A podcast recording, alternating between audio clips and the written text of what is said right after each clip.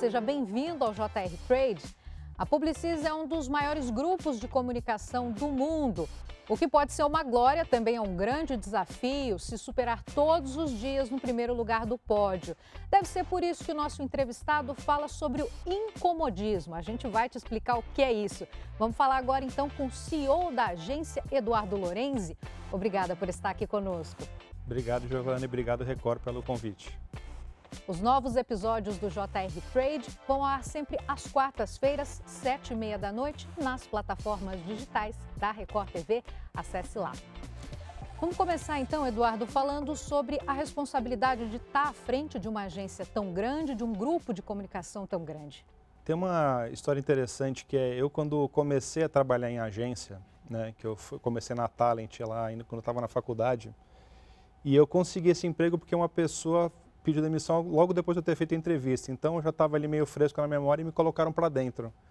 Então, durante muito tempo, eu não me sentia nem merecedor de estar lá. Eu, eu, eu buscava sempre fazer um pouco a mais, sempre entregar um pouco a mais para poder merecer aquilo que era aquela, ter conseguido entrar naquele emprego, né?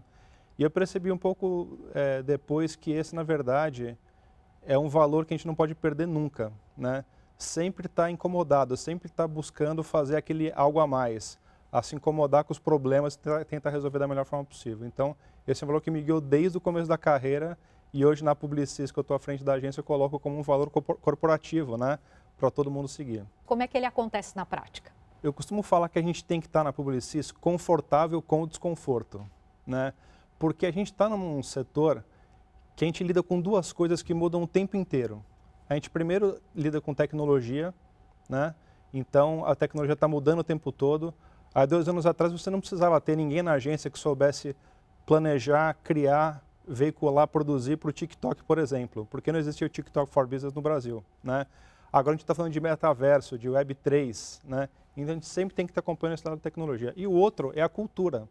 Uma agência faz o quê? Ela pega os produtos e serviços do cliente, os discursos da marca e faz isso conversar com a população brasileira, que é uma coisa que está evoluindo sempre, a mentalidade, os valores, os conceitos, as ideias. Então a gente tem que estar acompanhando isso tudo o tempo todo. Ou seja, não existe deixa comigo que eu sei como fazer. A gente tem que estar sempre aprendendo o tempo todo. Por isso o incomodismo. E essa, essa, seleção desses profissionais que são específicos, porque a área criativa sempre foi uma habilidade natural da agência, da comunicação, e agora trazer esses profissionais para agregar ainda mais na agência, quer dizer, inteligência artificial, planejamento em relação a dados, TI, como tem sido para vocês? A agência hoje ela tem departamentos que simplesmente não existiam alguns anos atrás. Né? A gente tem uma área de dados com mais de 30 pessoas, que a gente chama de Brain Lab, né? É, que lá dentro tem, eu falo uma área única, mas tem seis disciplinas diferentes lá dentro, né? pessoas especializadas em search, em estatística, em redes sociais. A gente tem uma área de tecnologia, tem uma área de projetos. São habilidades que você antigamente não precisava para trabalhar em comunicação. Hoje, os dados e a tecnologia estão presentes em tudo que a gente faz. Então, isso mudou também um pouco a estrutura das agências. Né? Antigamente, você tinha uma área de criação, uma área de mídia, como os dois motores centrais da agência. Hoje, você precisa de ter alguns catalisadores para esse motor funcionar, como dados de tecnologia, por exemplo. Vocês têm uma área específica para trabalhar com games, é a Publicis Play. Como que funciona essa área, falando aí da tecnologia? Na verdade, a Publicis Play é uma outra empresa que a gente, a gente criou agora no ano passado para justamente atender os clientes nessa área de games, que é uma área que cresce muito, né? cresce tanto quanto, quanto a indústria do entretenimento. E no Brasil tem muito mais gamers do que você imagina. Todas as idades, todos os gêneros, todas as classes sociais, as pessoas jogam. Né? A gente lançou a Publicis Play como uma joint venture com a Gamers Club, que é uma empresa muito já forte, tradicional, de mais de 15 anos né, em experiência nesse mercado. Então a gente trabalha com um time de especialistas da Gamers Club, que entende tudo de game, com as áreas da agência que entendem tudo da marca do cliente. E essas equipes trabalham em conjuntos para fazer as estratégias de game para cada um dos clientes. Em relação aos prêmios que vocês receberam no ano passado, não foi só um, mas foram vários, você já me disse em relação a isso. Um dos destaques é ter ganhado como a melhor agência do ano, a agência do ano de 2021, que foi o Caboré. Como tem sido isso para vocês? Exato. A gente, o ano passado, teve é, foi um ano muito especial para a Publicis, que foi o ano que a gente completou 25 anos e a gente teve uma performance de negócios e de premiação muito interessante. A gente terminou o ano, como você falou, agência do ano no Caboré, fomos eleitos agência do ano, que foi muito especial. E em termos de negócios, a Publicis chegou na maior posição que ela já teve desde que foi fundada, dos 25 anos, né? Que a gente terminou o ano como é, a segunda maior agência do Brasil e a primeira sem contas públicas. Então foi um ano de tanto do ponto de vista de negócios quanto do ponto de vista de premiação muito especial. Você acredita que esse resultado, esses resultados tenham relação com entender o que teu cliente quer, com integrar? Você estava comentando comigo sobre a integração do que o cliente quer, de qual é a melhor forma de fazer. Como vocês trabalham? Tem uma coisa muito importante numa agência que é é, diferente, diferentemente de uma indústria que tem uma máquina ou que tem um centro de distribuição, que tem uma tecnologia é, é, não humana, vamos dizer assim, na publicidade diferencial, não em qualquer agência, mas na publicidade especificamente, o que é muito especial é o time, são as pessoas. Né? A gente se deu conta na pandemia, quando estava todo mundo trabalhando de casa, que não tinha sentido você, você contratar pessoas que moravam em São Paulo só porque a agência tem a sede em São Paulo. Então a gente começou a descobrir profissionais e contratar gente muito competente em todo o Brasil. Hoje a gente tem pessoas trabalhando na Publicis morando em 40 cidades de 20 estados diferentes. Então essa é uma tecnologia que a gente tem a nosso favor para entender o Brasil de uma forma que muita gente não consegue. Você não consegue descobrir as nuances de comportamento, de linguajar, de, de, mentalidade do Brasil inteiro trabalhando só de São Paulo. Seria muita prepotência achar isso. De hoje, mais ou menos um em cada seis pessoas da Publicis não mora em São Paulo. Esse conhecimento expandiu assim é, é, geometricamente. A gente tem dentro da agência um coletivo Nordeste, todas as pessoas que nasceram quem namora no Nordeste que fazem esse trabalho para ajudar em brainstorm, ajudar a trazer ideias, trazer texturas, trazer referências. E acabamos de inaugurar o Coletivo Sul também, de pessoas que moram no sul do Brasil, para trazer justamente essa visão, que dependendo do cliente isso é muito relevante. A gente fez em 2020, por exemplo, um lançamento para Nestlé, que era voltado para mulheres de classe C do Nordeste, né? E tendo essas pessoas dentro da agência, a nossa campanha foi a vencedora, foi uma concorrência que a gente venceu. Da mesma forma, agora que estamos fazendo a virada de bandeira das lojas Big para Carrefour, né? e também o pessoal do, do Sul está ajudando muito a gente com insights. Quer dizer, vocês têm sempre as mãos dadas para conseguir o melhor resultado. E tem uma outra questão também. Você, você como CEO, abre uh, para perguntas para os próprios funcionários. Como é isso e como funciona na prática?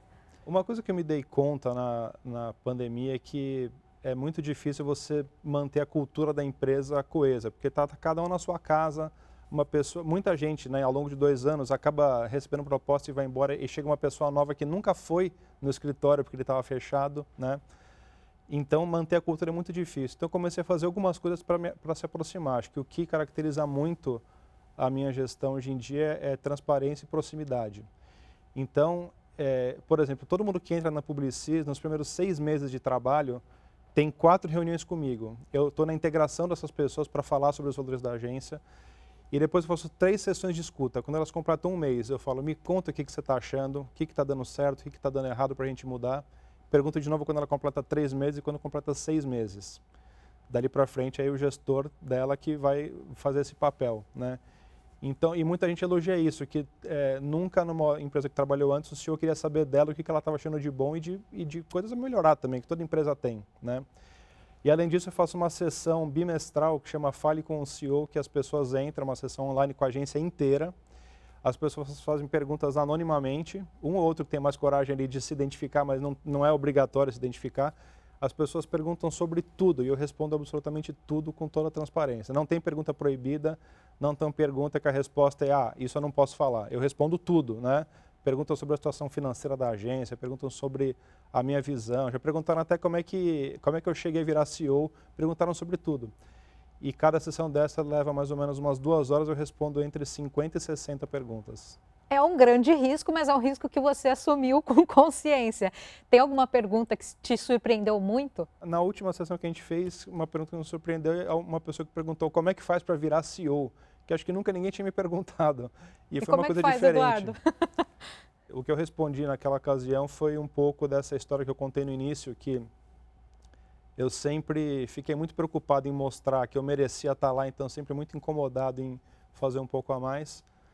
E eu acho que também as pessoas em agência em geral elas têm uma mentalidade muito é, de que você precisa ter empregabilidade e trocar de, de agência várias vezes. Você é promovido quando você vai embora para outro lugar onde você recebeu uma proposta.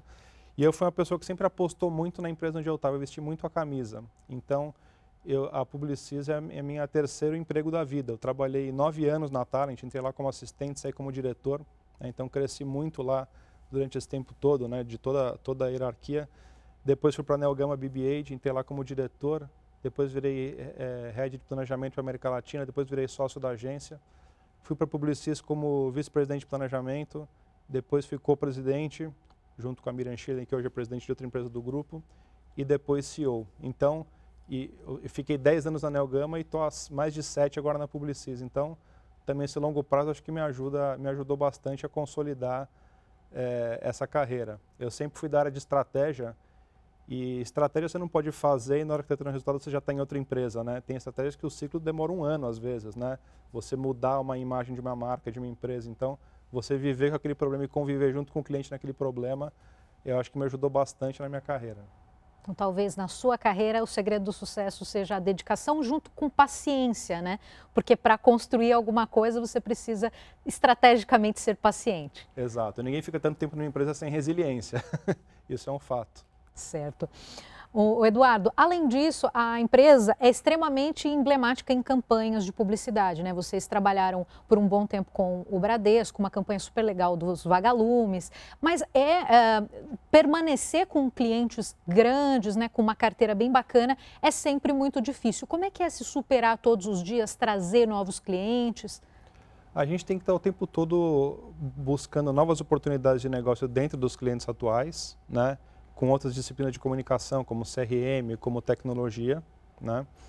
e conquistando novos clientes também do zero. A gente vem crescendo muito nos últimos anos. E esse ano, inclusive, é, a gente, a nossa previsão é, é ser maior, é, é, ter um crescimento, né?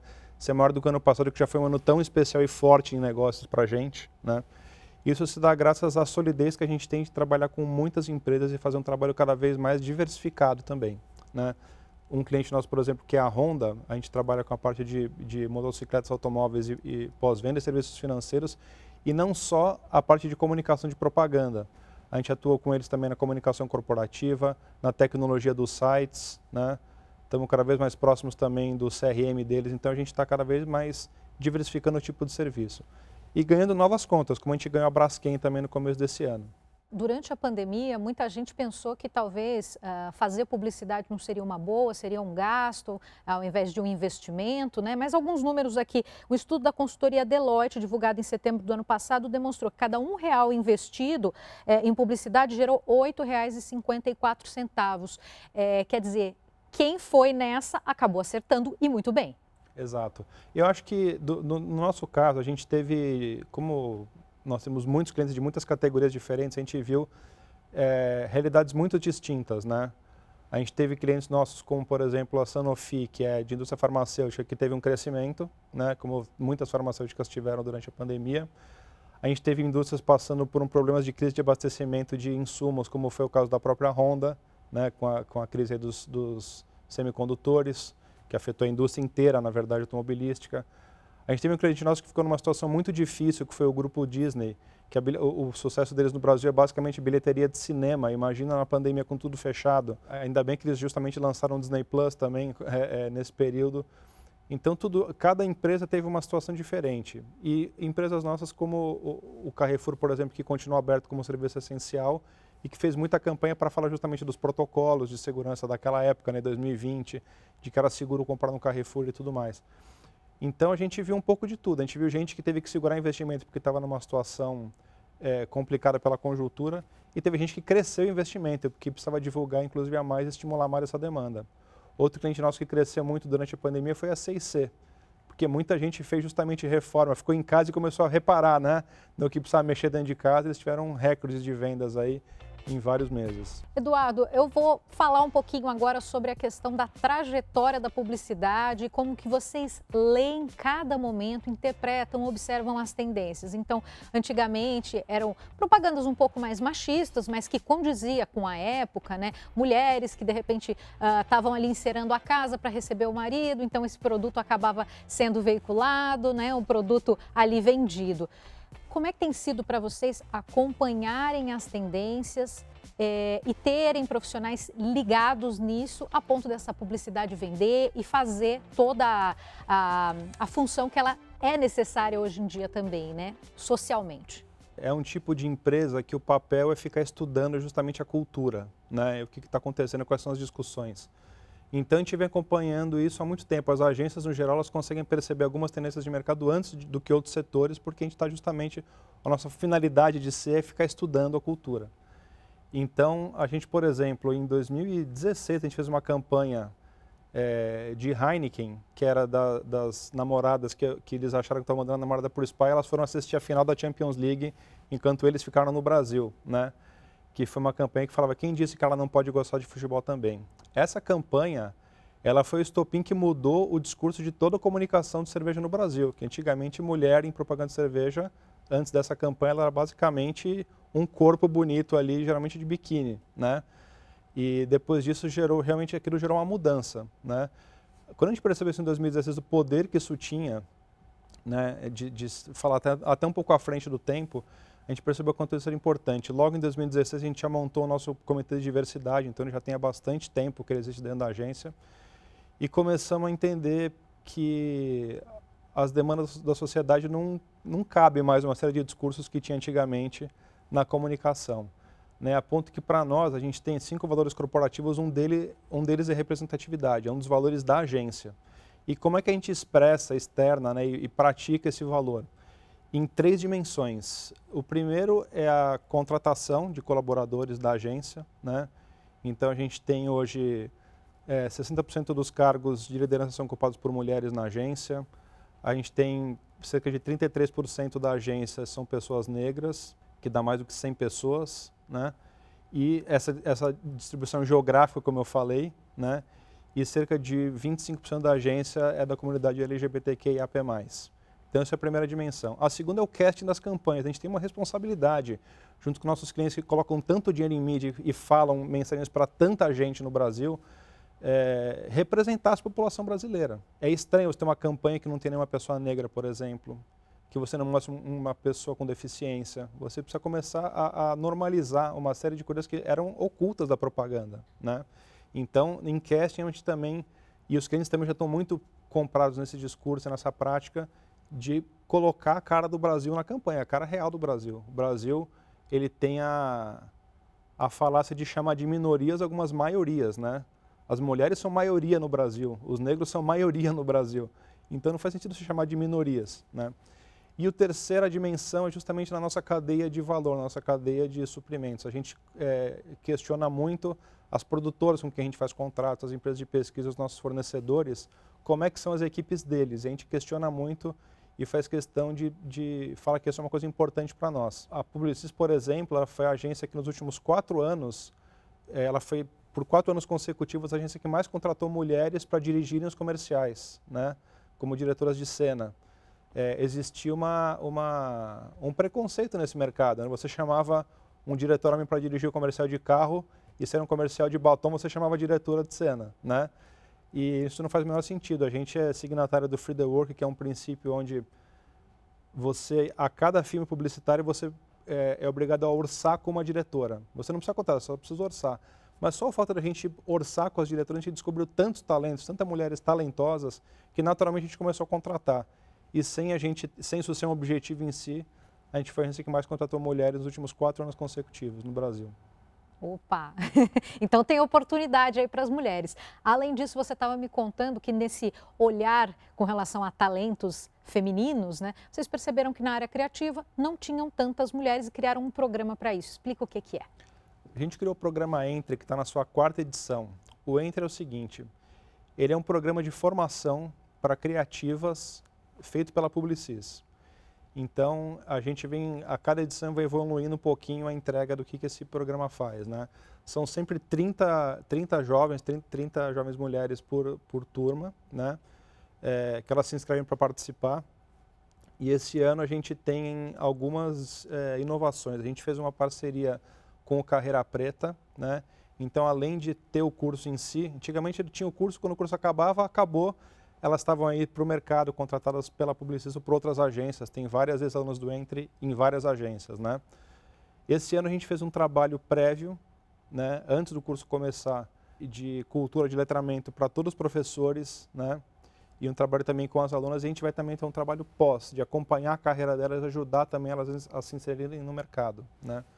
Então ele é um curso de altíssimo nível, que em qualquer escola aí de comunicação seria um curso bem caro, ele é totalmente gratuito e a gente oferece por um processo seletivo que a gente faz buscando também é, trazer bastante representatividade para esse grupo. Né? A gente, esse ano, 85% das alunas se veem como pretas ou pardas. É, nós tivemos mais de 600 inscrições na, na, na turma desse ano, foi o recorde de inscrição e a gente para selecionar 30, então foram muito bem selecionados. A pessoa que está lá já, é, já todas são muito, muito boas e vão ficar ainda melhores depois do curso. Inclusive, você comentou comigo que para esse ano as inscrições estão encerradas, mas que para o ano que vem, então, a partir de março, que é o mês da mulher, abrem as inscrições novamente. Exatamente. A gente geralmente começa no mês de março o processo seletivo para a próxima turma. Esse ano já está acontecendo porque é um curso que ele dura uns cinco meses. Então, a gente começou agora há pouco e ele vai até meados do segundo semestre. Então, a próxima turma é só no ano que vem. Falando, você comentou um pouco sobre a sua carreira e eu queria saber quais são as suas inspirações para estar cada vez melhor. Você faz viagens, de onde surge também a tua própria criatividade para se comunicar, para tentar apontar e até direcionar os seus funcionários, o seu time? É impossível falar da minha carreira de inspiração sem mencionar é, o Júlio Ribeiro, que foi fundador da Talent que foi a pessoa que me deu meu primeiro emprego e que eu passei os primeiros nove anos da minha carreira com ele aprendendo sobre estratégia, né? Uma figura muito humana, muito inteligente, muito perspicaz, né? E que tinha essa capacidade de se conectar com a cultura, de entender o que, que a população brasileira estava falando, o que, que, é, que, que é virar bordão, o que, que é as grandes é, é, sacadas mesmo na época de, de comunicação. E hoje em dia, acho que o que eu me inspiro muito é estar tá muito, muito aberto, ter a mente muito aberta para ouvir cada vez mais gente diferente de mim, que pensa diferente de mim, que vem de lugares diferentes, traz olhares diferentes. Isso é uma coisa que tem um valor muito grande, a gente aprende muito. Eu que sou um homem é, branco, é, hétero, cis, né? É, que fui, sempre fui de classe média, ou seja, uma, uma figura privilegiada, eu passei a minha vida inteira muito longe de muitas narrativas, né?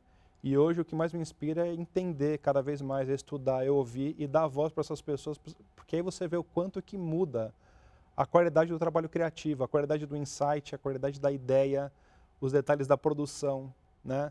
Eu acho que essa questão para mim ela não é uma coisa simplesmente de SG, de você corrigir um erro histórico ou de você é, ser uma empresa cidadã, uma, uma empresa que é um, uma, uma boa empresa, uma empresa do bem você acaba tendo isso como consequência, mas para uma agência especificamente, isso melhora a qualidade do trabalho criativo.